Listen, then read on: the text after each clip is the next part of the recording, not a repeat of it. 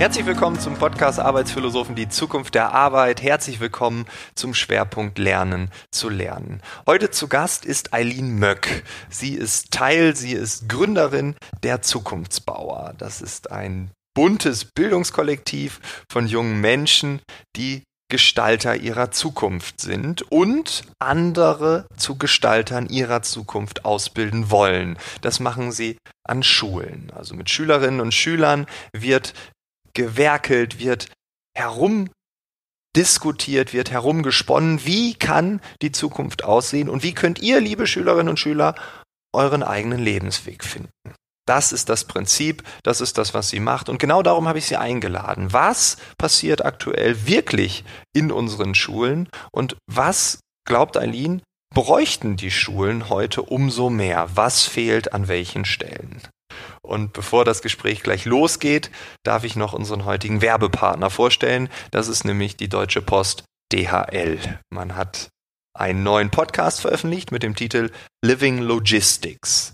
Es geht da um nachhaltige Logistik, um verantwortungsbewusste Logistik. Und es ist meiner Meinung nach ein sehr schönes Format. Es ist ein bisschen anders, es ist sehr aufwendig produziert, mit Originaltönen, mit verschiedenen Sprechern. Es ist eine sehr hohe Qualität. Es gibt den Podcast auf Deutsch und auf Englisch. Also wenn du denkst, oh, man könnte man das Englisch so ein bisschen updaten, wenn man es nicht versteht, man hat auch auf Deutsch die Möglichkeit danach noch alles ganz genau zu verstehen. Und in der ersten Episode gibt es drei Geschichten aus der Perspektive von DHL-Mitarbeitern, die sich nachhaltig und ehrenamtlich engagieren. Und am meisten hat mich ein Thema berührt, welches besonders passend ist zum aktuellen Schwerpunkt. Es geht nämlich um ein SOS-Kinderdorf in Madagaskar. Es geht um das Thema Ehrenamt, um die Bedeutung vom Ehrenamt und um das Thema Bildung. Und ich möchte gar nicht zu viel vorwegnehmen, aber in dieser ersten Geschichte, dieser ersten Episode, dort lernt man, wie wenig selbstverständlich Bildung eigentlich ist und wie Bildung in anderen Ländern gar nicht mal so einfach zu erreichen ist, dass man darum kämpfen muss und dass es nicht nur diese eine Komponente gibt, gibt es einen Zugang, sondern es gibt noch viele andere Faktoren. Und der wichtigste Satz in der ganzen Episode, der bei mir richtig tief eingedrungen ist, war nämlich, wer nicht gesund ist, denkt nicht mal an Bildung. Diese Episode lehrt auf jeden Fall ein wenig Demut. Passt perfekt auch in diesen Schwerpunkt. Den Podcast gibt es auf allen Plattformen. Er ist natürlich auch in den Shownotes verlinkt. Ich wünsche dir aber jetzt Ganz viel Spaß mit Eileen Möck und den Zukunftsbahnen.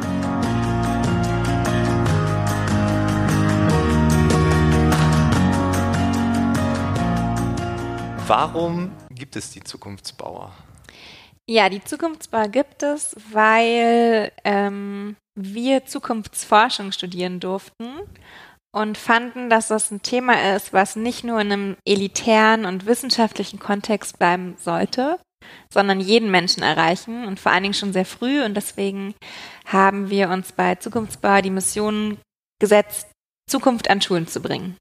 Hm, also, dass man Zukunft baut, das hm. steckt ja da drin. Ja, genau. Und der Vorwurf war vielleicht vorher hat man das in elitären Kreisen ja. gemacht und ja. eigentlich muss man die Zukunft von überall her bauen. Also jeder nimmt teil. Genau, so? also wir sagen immer, ähm, Zukunft zu demokratisieren. Also im Moment sind die Diskurse zur Zukunft einfach sehr einseitig, ähm, also sehr wissenschaftlich, sehr theoretisch. Aber wenn man sich auch anschaut, ähm, so im Innovationsbereich, wer da so die, die führenden Zukunftsmacher sind, dann ist es mhm. halt vielleicht schon sehr, ich sag mal, getrieben aus Singularity, Silicon Valley, also diese Art der Richtung. Und die Frage ist, ist das ähm, die Zukunft, sind das die Bilder, in denen wir uns alle wiederfinden? Ähm, und wenn man natürlich nicht richtig weiß, dass man Zukunft gestalten kann und dass man selbst so krass Einfluss darauf nehmen kann, mhm. bewusst und auch unbewusst, ähm, dann ist es einfach ein Diskurs und eine Entwicklung, die nicht wirklich demokratisch ist so. Und deswegen ähm, ist eines unserer Ziele, dass wir quasi Zukunft und wirklich auch Zukunftsdenken und das ist auch psychologisch quasi begründet, was dann im Kopf passiert, dass wir das jedem Menschen zugänglich machen wollen, ähm, dass er diese Fähigkeit entwickelt. Äh, Futures Literacy nennt sich das. Ähm, Und zum anderen eben auch genau dieses Bauen. Wir reden ganz viel über Zukunft und es ist auch toll, wenn man irgendwie einen Report in der Hand hält, wo mir irgendwie die Zukunft verkauft wird, aber am Ende geht es ja ums Tun und Bauen, so dieses, ähm, gerade auch in Deutschland so, ja, das Land der Dichter und Denker, aber eben auch der Tüftler und der Ingenieure, dieses Tun kommt einfach zu selten ähm, ja richtig in den Fokus. Und da wollen wir einfach die jungen Leute oder auch überhaupt Menschen motivieren, ähm, dass wir Zukunft jeden Tag einfach selbst machen. Es klingt so banal und so ein bisschen Bullshit-Bingo-mäßig, aber es ist halt leider einfach so, ne? Ja, ich würde auch sagen, wir sind nicht nur das Land der Dichter und Denker, sondern mhm. auch der Pessimisten. Ja. Man, äh, ich hö höre sehr viel Gegenwartsfrust mhm. und aus einem Gegen Gegenwartsfrust könnte man ja einen Zukunftsoptimismus kreieren, mhm. aber eigentlich entsteht da sogar noch viel mehr Frust. Das, mhm. was kommt, ist noch viel schlimmer und so. Ähm, was macht das psychologisch mit uns? Das hast du gerade kurz gesagt. Also wenn ich äh, ja. positiv in die Zukunft schaue, ja. dann geht's mir besser, bin ich glücklicher? Genau, es gibt ähm, Studien dazu, ähm, aus, ja, psychologisch, dass wenn wir uns darin üben, zu antizipieren, also bewusst ähm, in die Zukunft zu denken. Ähm, also so wie wir ein Erinnerungsvermögen haben, können wir das quasi auch in die Zukunft gerichtet schaffen. Uns mhm. immer wieder unser Future Self in bestimmten Situationen sehen. Und wenn wir das können und aktiv üben und immer wieder machen, dann ähm, sinkt die Wahrscheinlichkeit für Depressionen. Ähm, das heißt, ganz oft sind sehr, sehr depressive Menschen oder die an den Krankheiten, an der Krankheit leiden, die, die sich eben nicht in der Zukunft sehen, die eben nicht dieses wünschbare Bild vor sich haben im Kopf ähm, und deswegen auch nichts haben, was sie motiviert, aktiv zu werden. Mhm. Und äh, ja, genau, ich gucke dann in die Zukunft, mhm. sehe dann etwas. Mhm. Also äh, vielleicht sehe ich mich in einer bestimmten Rolle, in einer mhm. bestimmten Position oder mhm. ich sehe, vielleicht ich habe mehr Zeit mit der Familie, gesellschaftlich finde ich etwas besser. Ja. Und dann treibt mich das ja an. Ja, das glaube ich auch. Genau, also du hast ja gerade gesagt, ähm, Pessimismus. Äh, ja. Das ist ja auf der einen Seite so, weil uns gesellschaftlich, politisch die Zukunftsbilder, die großen Visionen fehlen, ähm, wie sie es vielleicht früher gab. Ähm, vor ein paar Jahrhunderten, Jahrtausenden hatte man halt die Religion, das sind quasi die, die mhm. diese Visionen geschaffen haben für einen. Und jetzt fehlt uns das in der modernen Welt so ein bisschen, ähm, was uns zusammenhält. Und gerade auch jetzt in Bezug auf die Klimakrise wird mir immer deutlich, ähm, wir reden halt von der Klimakrise als solches. Das kann aber nicht das einzige Narrativ sein, was uns quasi in die Zukunft bringt und uns jetzt zum Handeln motiviert, weil mit nur Feuer löschen und ähm, ja, die Probleme bewältigen, schafft man ja keine Begeisterung. Das heißt, du musst mhm. eigentlich viel höher ansetzen, überlegen, was wollen wir denn eigentlich schaffen? Ähm, und dann kannst du die Menschen viel besser mitnehmen. Ähm, der äh, Mark Manson hat in dem Buch Everything is Fact, glaube ich, äh, geschrieben, dass quasi uns Hoffnungsnarrative fehlen. Und das sind aber genau die, die unserem Leben Sinn geben. Und mhm. ganz viele Menschen verlieren sich so in ihrem operativen Daily Business, dass sie das immer gar nicht schaffen, ähm, auch ihre Träume und ihre Emotionen in die Zukunft auch mal zuzulassen. Und dann merkt man irgendwann, man ist 55, oh mhm. Gott, was habe ich denn mit meinem ja. Leben gemacht? Midlife Crisis, zweite Midlife Crisis, mhm. was weiß ich. Aber genau, dann kommt der, der, der Hammer, ja. in dem man merkt, ja, eigentlich habe ich doch an meinen ja. inneren Werten vorbeigelebt, an dem, woran ich immer geglaubt habe, vielleicht das nie zugelassen habe. Ja, das stimmt. Und ich, ganz oft, wenn ich bei Unternehmen bin, wenn wir über Strategien reden, mhm. über Missionen, mhm. über Visionen, ähm, dann sage ich immer, ihr müsst immer denken, wenn wir morgen rausgehen, mhm. operativ sticht immer. Ja. Und das ist immer die höchste Karte. Klar, diese Kurzfristigkeit, genau, da genau. sind wir ja total geprägt drauf in unserer Gesellschaft. Und deswegen fällt uns das langfristige Denken ähm, auch so schwer. Mhm. Ähm, weil da gibt es nicht direkt einen Return on Invest. Das ist so ein bisschen, hm, könnte klappen, könnte aber auch nicht klappen. So, ne? Und ihr sagt jetzt, ja, wir können, also man könnte ja jetzt mhm. sagen, okay, wir arbeiten mit Erwachsenen, aber mhm. ihr geht ja jetzt in die Schulen. Genau. Also warum geht ihr in die Schulen und was mhm. macht ihr da?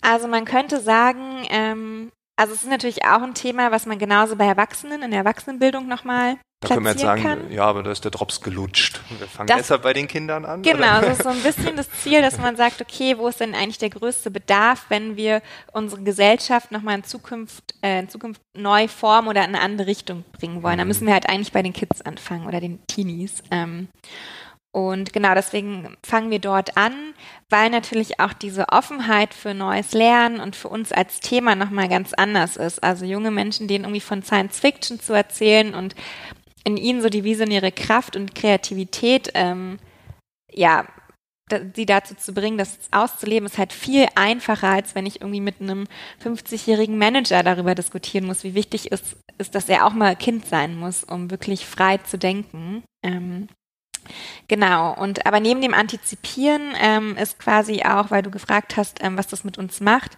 vor allem das systemische Denken eigentlich auch eine ganz wichtige Qualität, die da auch gelernt werden kann. Mhm. Ähm, also als Beispiel nenne ich immer, ähm, ich habe ja vorher auch eher so BWL studiert, kam eher aus so dieser Faktenrichtung, ähm, war dann in der Zukunftsforschung. Es gibt ging nur um Diskurse und könnte sein und Philosophie und für mich war das so total, ach du grüne Neune, wo bin ich denn? Total Weltbild, alles in Frage gestellt. Was muss ich denn jetzt auswendig lernen?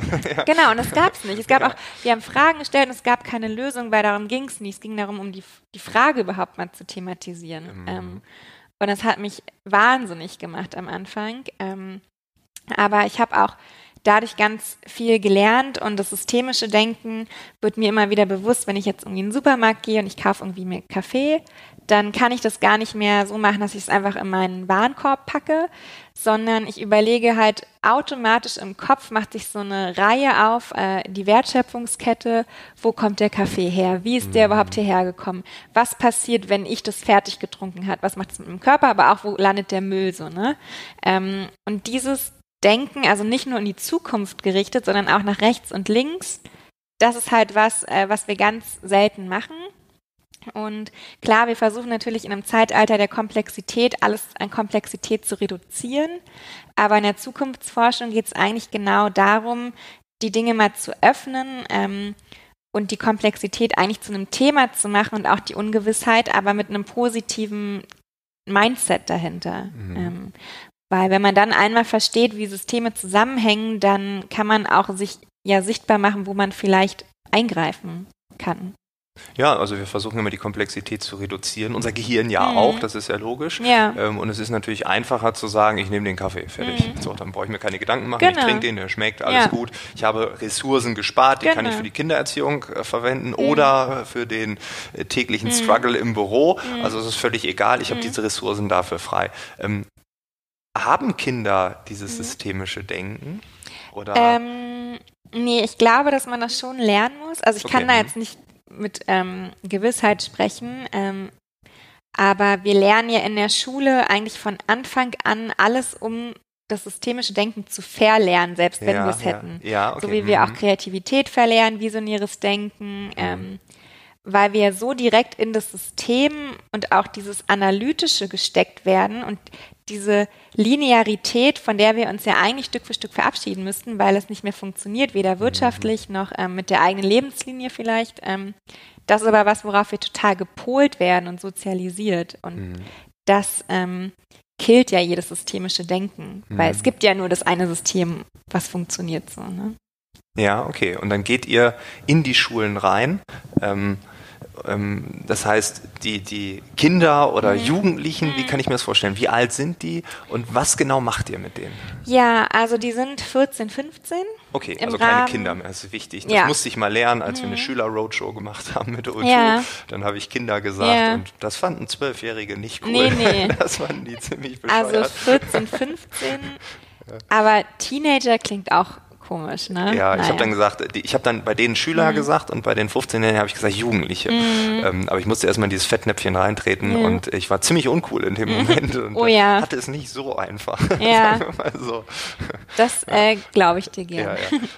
ähm, Nee, genau, also 14, 15, weil das so die erste Phase ist, wo man sich auch mal mit der eigenen beruflichen Identität ähm, beschäftigt. Wir wollten mhm. auch bewusst ansetzen, bevor dann die ähm, Entscheidung Gymnasium oder weiterführende Schule kommt, also ne, wo man vielleicht auch erst eine Ausbildung macht und nicht, wo es nicht nur um Studium geht. Ähm, deswegen die Zeitspanne. Und äh, wir gehen tatsächlich gar nicht in die Schulen, sondern wir haben Materialien entwickelt ähm, und Ansätze. Wir versuchen auch ja, verschiedene neue Content-Formate zu entwickeln, Event-Formate, um den Lehrer abzuholen.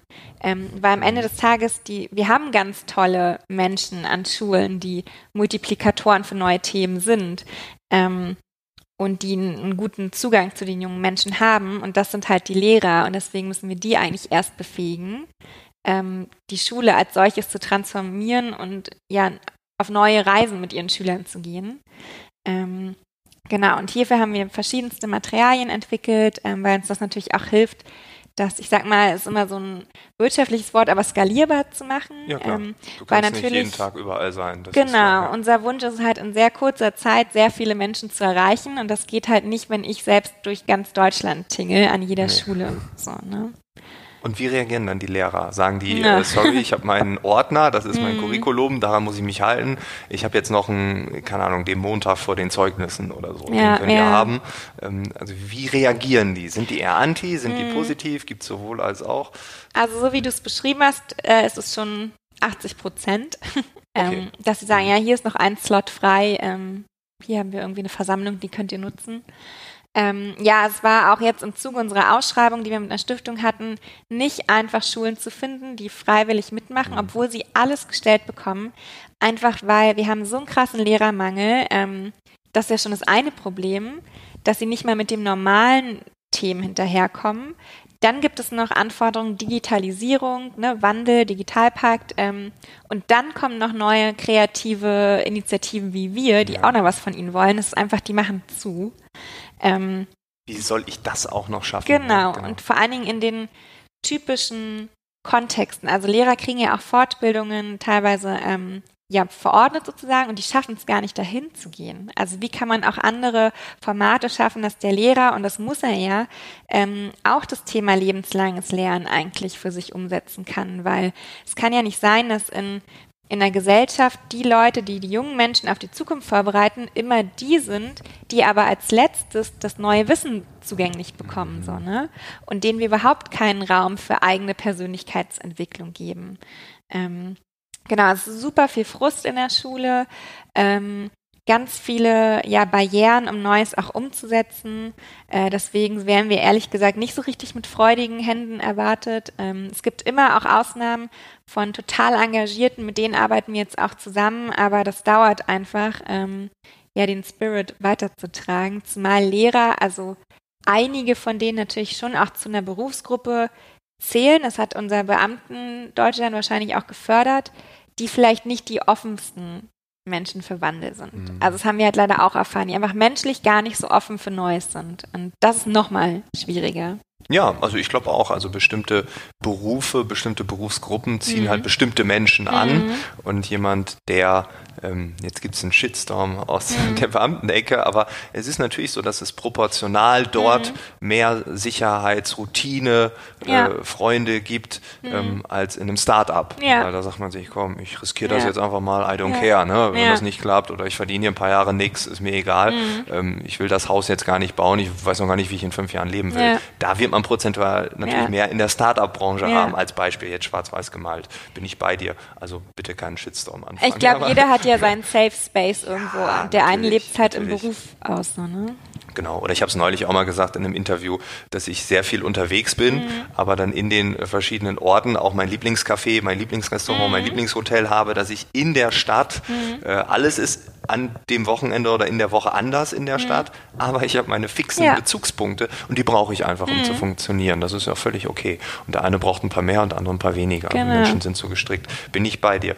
Ähm, wenn wir aber über Bildung reden mhm. oder wenn wir über das neue Lernen reden oder wie auch immer du das nennen willst, ähm, gibt es ja vielleicht auch unterschiedliche Ansätze. Mhm. Also Lehrer sagen, ja, aber das steht im Curriculum oder das mhm. müssen wir lehren, weil das steht irgendwo auf einem Plan. Und ihr kommt jetzt irgendwie mit neuen Dingen um die Ecke und sagt, ja, aber so Zukunft und also ne, reflektieren, mhm. verschiedene mhm. Blickwinkel. Ähm, also wie definierst du Bildung, wenn wir das mhm. mal so ähm, äh, vielleicht äh, mal nehmen können? Ja. Ist es das Humboldtsche? Das Universelle, das Generalistische? Mhm. Ähm, oder ist es schon dieses, ja, so wie das eigentlich durch Bachelor Master oder vielleicht auch davor schon da war, ich habe es im Bachelor Master kennengelernt, so dieses typische, gut, ich, ich muss bilden oder ich muss das lernen, weil ich habe ja das Ziel, einen Bildungsabschluss zu erlangen. Mhm. Dann lernt man so bulimie-mäßig, aber bleibt ja nichts hängen. Mhm. Also das habe ich bei mir gemerkt. Also viele Dinge sind nicht hängen geblieben, weil die habe ich einfach da ausgekotzt. Mhm. Dann habe ich eine Note bekommen und dann habe ich das nächste gemacht. So, ja. also Bildung als sich war gar nicht das Ziel, sondern das Zertifikat war das Ziel. Ist das nicht auch schon ein Riesenproblem in der Schule heute? Ja, äh, Wolf Lotte hat ja gesagt, das ähm, Bildungsproblem ist eben, dass wir uns um Abschlüsse statt Anschlüsse kümmern ne? und Zertifikatesammler sind. Ja, ähm, ja. Das hat mit Bildung eigentlich nichts zu tun. Und auch neues Lernen ist vielleicht auch Quatsch vom Wording her, weil äh, Humboldt hat das 1800 noch was äh, schon gepredigt und konnte sich nicht durchsetzen, weil das preußische Staatssystem ihn einfach als einen Exoten gesehen hat und ähm, ja, deswegen hat sich das Humboldtsche Bildungsideal nie richtig durchsetzen können, weil man eben eher Staatsdiener ausbilden wollte, mhm. die ganz brav ihre Tätigkeiten in ihren Silos machen. Es hat mit dem mündigen Bürger, mit der Aufklärung, für die wir ja eigentlich vorher tausende Jahre gekämpft haben, gar nicht mehr viel zu tun. Ähm, genau, deswegen der Begriff Bildung, also das, was du skizziert hast mit Ausbildung und Master und Bachelor, das ist halt Ausbildung. Ich werde in etwas ausgebildet. Das ist aber eher so eine Fremdeinwirkung und vielleicht auch ein Fremddruck. Ähm, aber das Humboldtsche Bildungsideal hat ja, oder auch schon Platon, die Selbstbildung im Vordergrund. Ich mache das intrinsisch durch mich motiviert und ich bilde mich erstmal für mich selbst und dann gucke ich, was kann ich daraus neu schaffen, wie kann ich da einen Arbeitgeber mit unterstützen, wie kann ich der Gesellschaft damit was zurückgeben, aber es muss erstmal um mich gehen. Ähm, das ist das eine. Und das alte Bildungsideal, was ja eigentlich nie auch wirklich Bildung war, dieses individualistische, ähm, ich lerne zu Hause oder ich lerne für mich in der Schule, ist halt auch überholt. Ähm, der ähm, Bildungswissenschaftler ähm, Gerd Biester aus Holland hat dazu gesagt, Bildung ist eigentlich das, wenn Menschen in verschiedensten Momenten aufeinandertreffen, wenn sie Wünschbarkeiten aneinanderstellen, wenn sie diskutieren, ähm, wenn ihr eigenes Weltbild in irgendeiner Art und Weise kurz mal angekratzt wird ähm, und dann so ein innerer Transformationsprozess stattfindet. Ähm, also Momente, Erlebnisse, das sind, das ist Bildung. Und das muss auch deshalb nie in nur einem institutionellen Kontext stattfinden. Also ich weiß mhm. ja nicht, wenn du mhm. mal schaust zurück auf dein Leben, was waren denn die Momente, wo du wirklich was gelernt hast, wo du so einen kleinen Persönlichkeitsbruch in dir erlebt hast und die nächste Stufe gegangen bist? Das war nicht unbedingt die Mathe-Klassenarbeit. Also vielleicht hat man da auch mal einen Bruch gehabt, ja, aber das war dann ähm, wirklich ein Bruch. das war vielleicht ja. eher ein Moment, einer krassen Reise oder Moment, wo du völlig alleine das erste Mal irgendwo hingeflogen bist oder wo deine Oma dir noch irgendwas abends am Bett erzählt hast, das sind doch eigentlich die Momente, wo wir wirklich was lernen. Auf jeden Fall. Also ich habe, ähm, ich wurde mal in einem Interview gefragt, wie ich, ähm, wie ich lerne, wie ich mhm. mich selbst weiterbilde. Und dann habe ich so, so, die typischen Antworten gegeben. Mhm. Ich lese viel, ich höre viele Podcasts. Ähm, und dann kam ich immer, ja, und ich habe sehr viele Gespräche. Und dann habe das war die Antwort. Mhm. Und dann habe ich aber sehr stark darüber nachgedacht, was meine ich denn mit diesen Gesprächen? Und klar ist es so, nach einem Vortrag kommen Leute an und, und reden mit mir, haben Kontra, haben mhm. äh, Dankeswünsche und, oder haben neue Ansätze oder sagen, hast du das Buch schon gelesen oder so. Sämtliche Sammelsurien kommen da zusammen. So, ne? mhm. ne? Jeder hat so eine eigene Perspektive. Das bildet natürlich weiter. Und dann habe ich aber irgendwann gedacht, nee, also die wirklich krassen, also hier oben, wo mhm. man richtig merkt, so Ding, Ding, da kommen mhm. Synapsen zusammen das ist bei mir meist in einem Vier-Augen-Gespräch mhm. mit Menschen, ähm, wo man sich inhaltlich, fachlich äh, oder auch zwischenmenschlich auf, auf Ebenen bewegt, die ein bisschen tiefer sind als das allgemeine Blabla. Mhm. Und dann auf einmal macht es Klick. So, und diese Klicks, die habe ich heute, heute, ich würde sagen, zweimal die Woche. Ja. Das hatte ich früher in der Universität vielleicht einmal im Quartal, mhm. als dann auch nicht vielleicht so, so tief reingehen. Und in der Schule hatte ich das so wie ich es heute zurückerinnern kann, sehr wenig. Ja. Weil ich immer gedacht habe, Bildung funktioniert so. Ich muss das lesen, auswendig lernen und wenn jemand fragt, kann mhm. ich das Coole dazu sagen. Ja. Nee, es geht ja um das Verknüpfen, um ja. das Zusammenbringen und äh, genau, das ja. ist doch im Endeffekt. Aber die Frage ist ja jetzt, mhm. geht das schon mit 14-, 15-Jährigen? Ja, wenn wir das Schulsystem ändern, auf jeden Fall. Also dieses Wissen ähm, und Silo-Denken, das ist ja überholt. Also es ist ja überhaupt so ein bisschen auch die Krankheit der Gesellschaft, in der wir leben. Wir sagen jetzt immer ganz stolz, ja, wir sind die Wissensgesellschaft. Ähm, mhm. Das ist halt überholt. Ähm, wir müssen uns die Lern- und die Bildungsgesellschaft nennen oder die mutige Gesellschaft, was auch immer. Also weg von rein mhm. Wissen, weil dieses Wissen hat uns so zu vielleicht teilweise sehr effizienten, kaltherzigen, ähm, ja, so, so wie so halt Maschinen gemacht, dass wir so wenig reflektieren, so wenig emotional und empathisch miteinander umgehen. Ähm, und das muss wieder viel mehr Raum in der Schule auch bekommen, weil Wissen ist austauschbar. Wissen ist, hat, also das Halbwert, die Halbwertszeit von Wissen also das schrumpft sozusagen. Ja, ähm, es ja, gibt jeden Tag irgendwas Neues, was man wissen könnte.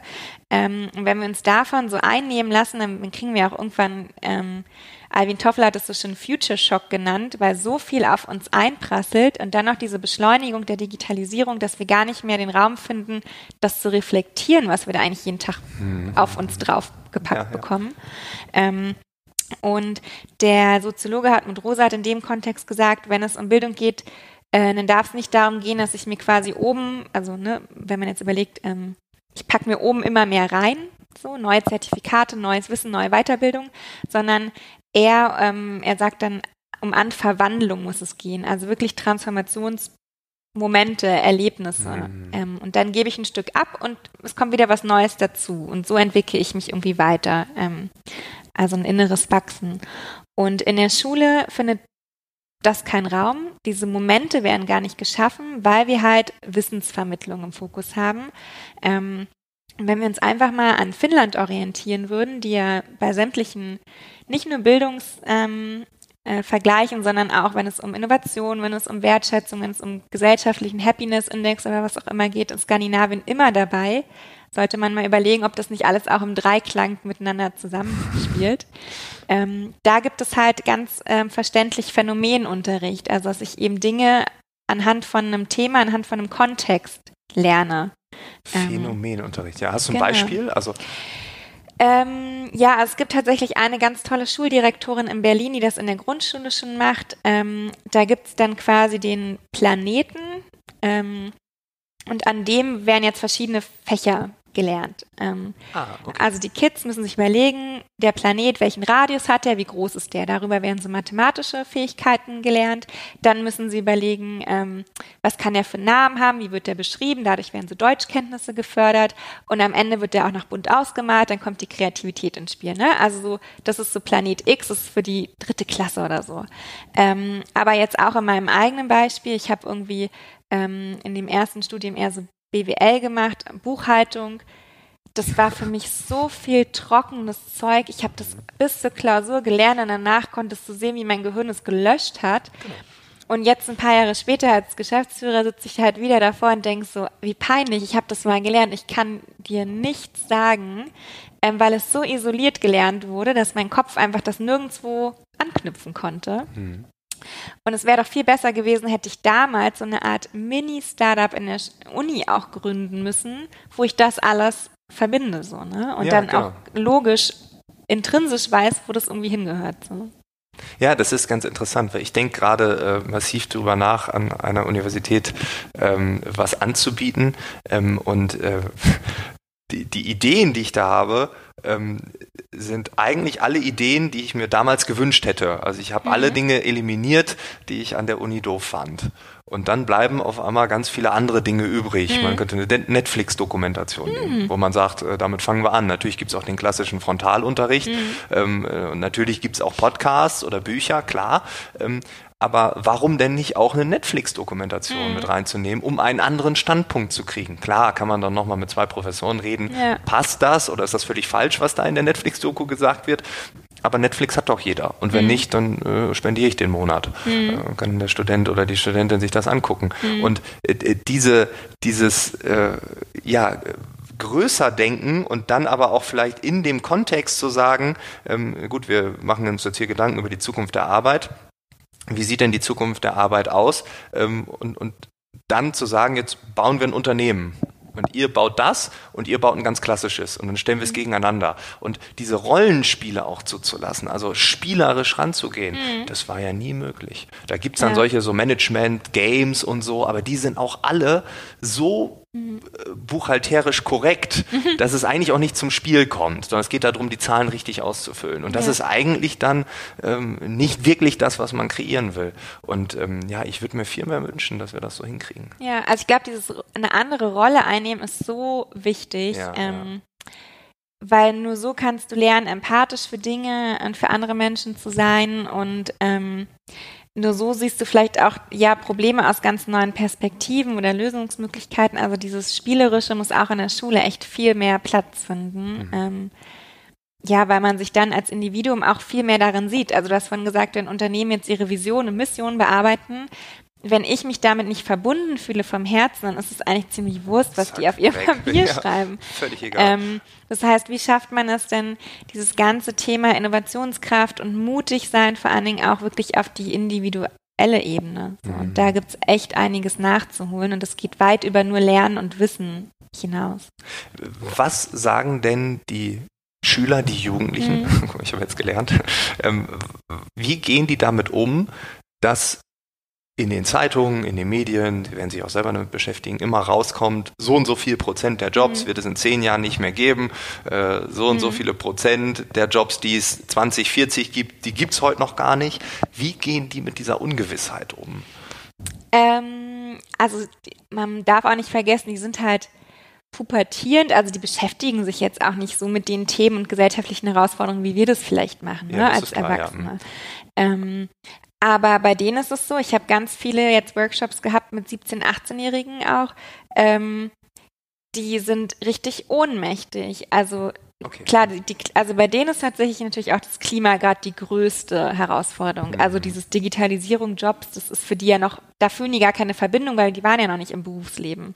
Mhm. Die Klimakrise aber beschäftigt sie schon, so, ähm, weil sie da anders verbunden sind. Ähm, ja, die, die merken, also sie haben eine richtige Ohnmacht und sagen sich so, pff, bringt doch sowieso alles nichts. Was soll ich hier noch machen? Was kann ich überhaupt tun als Einzelner? Ähm, das ist so, so traurig, weil natürlich doch eigentlich die Jungen, die sind, ähm, die irgendwie so das Neue und den Spirit wieder in die alten Systeme tragen müssen. Aber wenn die schon so depressiv sind, wenn die schon so ohnmächtig sind, was, was besteht, also was steht uns denn bevor in den nächsten Jahren? Ähm, und tatsächlich, nachdem wir dann so ein paar Workshops mit denen hatten, waren die dann am Ende auch so, ja krass, ich kann ja, kann ja doch was bewegen und auch mit so mhm. kleinen Dingen schon. Also das ist ja auch bei Jugendlichen oft das Problem, sie möchten dann irgendwie so dieses ganz Große, die Welt retten, das Visionäre, was ja auch total wichtig und schön ist, wir fördern es auch. Aber dann wissen sie nicht, wo sie heute und hier ansetzen können. Mhm. Diese Brücken zu bauen, dabei helfen wir ihnen quasi wenn du jetzt äh, bestimmte Skills der Zukunft, Future Skills, das war mm. ein, auch ein beliebtes Buzzword, mhm. ähm, wenn die Schüler fragen, äh, was, was brauche ich denn yeah. bald, gibt es dann äh, Kompetenzen oder Fähigkeiten, wo du sagst, das ist wichtiger als Mathe, das ist wichtiger als Englisch? Nee, also ich glaube, dass dieses darüber gibt es so viele Diskussionen, aber diese Grundkenntnisse, wie überhaupt Mathematik entsteht, auch was deutsche Literatur ist, das können wir nicht ähm, das ist immer wichtig, das sind mhm. Grundlagen so. Ähm, ich habe erst gestern bei meiner Schwester, die 13 ist, gemerkt, ähm, die reden über digitale Bildung und Programmieren und sie hat mich dann gefragt, was überhaupt das Internet ist und Mobilfunk und wie das überhaupt zusammenhängt, wo ich denke, krass, ja. ich verstehe ja nicht mal die, das Strukturelle dahinter so, ne? Ja, das geht vielen ähm, so. Das finde ich schon bedenklich. Aber ähm, wir sind tatsächlich kein Freund auch von dem Kompetenzbegriff. Also Professor Dehan an der FU Berlin, wo wir gelernt haben, ähm, ist verbunden mit der UNESCO und hat auch die Bildung für nachhaltige Entwicklung, eines der 17 Nachhaltigkeitsziele, ähm, mitentwickelt. Und Kompetenzen sind halt erstens sehr oft auch das, was der Arbeitsmarkt uns vordiktiert, also sind selten individuell und auch wenn man jetzt sagen möchte, ähm, ja, Teamarbeit ist so eine Kompetenz, weiß ich nicht, ist auch Quatsch. Also wir müssen vielleicht eher von Denk- und Handlungsmustern sprechen. Also zum Beispiel Kollaboration wird immer wichtiger, ne? dass wir uns irgendwie vernetzen können, dass wir miteinander agieren können.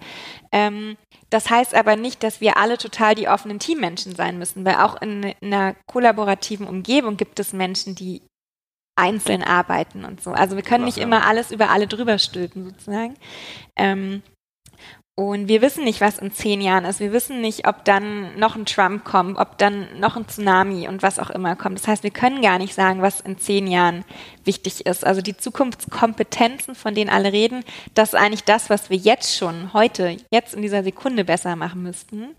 Ähm, aber wenn man es reduziert auf eine Fähigkeit, auf eine Thematik, das ist wirklich die, ähm, ja, die Gestaltungskompetenz, Selbstwirksamkeit, sich bewusst zu sein, ich kann etwas bewegen und schaffen. Ich bin aktiv, ich bin mündig, ich habe Mut, ich kann Menschen begeistern, ich kann für Dinge einstehen, weil das muss man im Leben immer wieder so oft sich selbst beweisen und auch anderen und mhm. das muss man einfach können. Wenn man da nicht die Offenheit und Neugier hat, sich immer wieder auch anzupassen ähm, oder auch Dinge komplett mal selbst zu gestalten, dann ist man eigentlich verloren, wenn man das nicht kann. Ja, man wird zum Spielball der äußeren Faktoren. Genau. Und äh, dann, ich glaube, wir alle kennen solche. Politisch, wozu das führt, das sehen wir, ne? Ja, wenn genau. man spielbar ist. Ja, Ja, ja, na, das ist äh, politisch klar, aber ich meine, wir alle kennen wahrscheinlich Menschen, die dann ähm, irgendwann ja, diesen, diesen Zukunftsoptimismus Mhm. komplett verloren haben und alles im Heute ist eigentlich nur noch Murks und Ja. man schimpft die ganze Zeit und so Mhm. und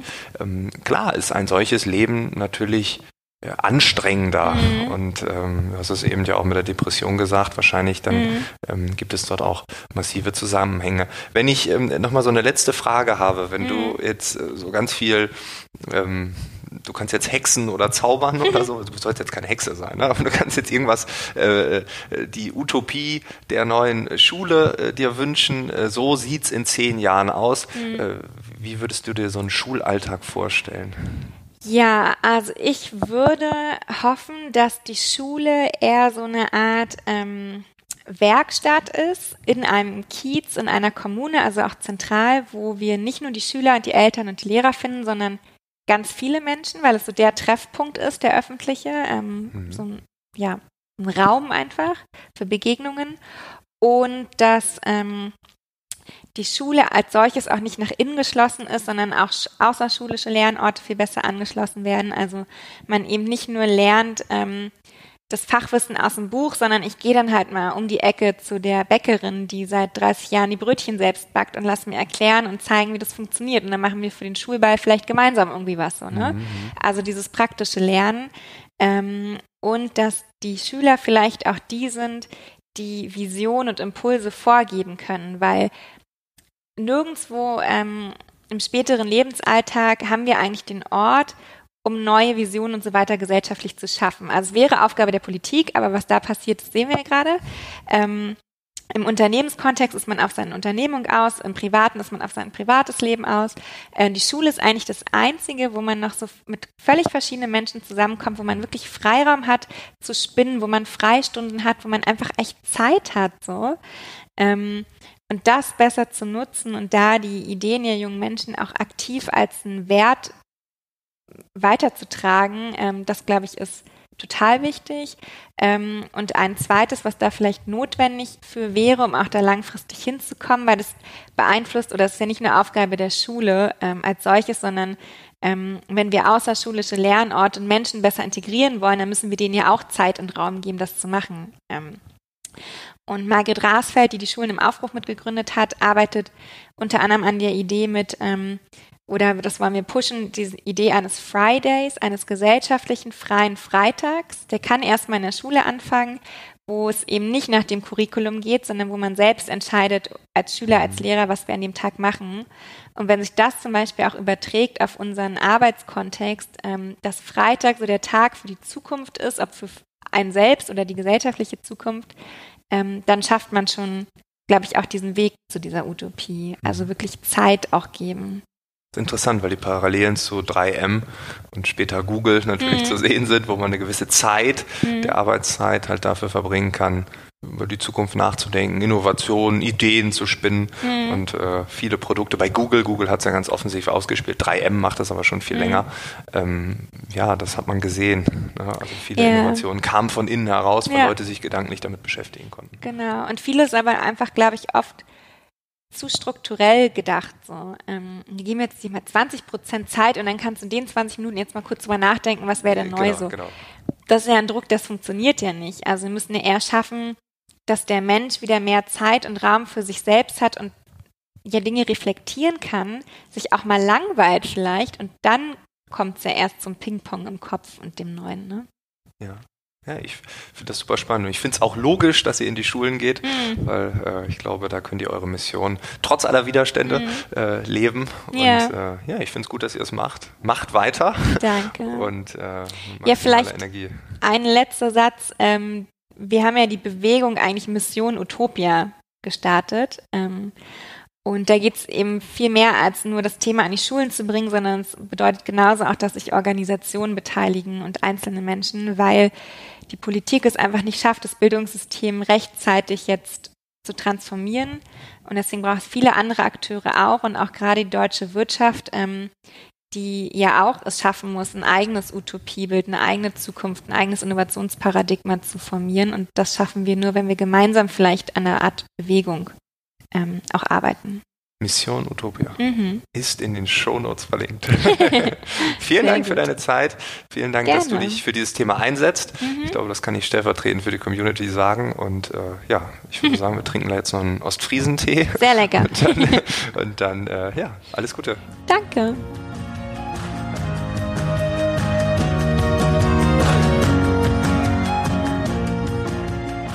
Das war das Gespräch mit Eileen Möck. Alle Infos zu ihr sind wie immer in den Shownotes verlinkt. Dort ist auch der Podcast Living Logistics von der Deutschen Post DHL verlinkt, falls du diesen noch hören möchtest. Ansonsten würde ich sagen, wir hören uns in der nächsten Woche wieder. Bis dahin wünsche ich dir alles Gute. Bis dahin. Ciao.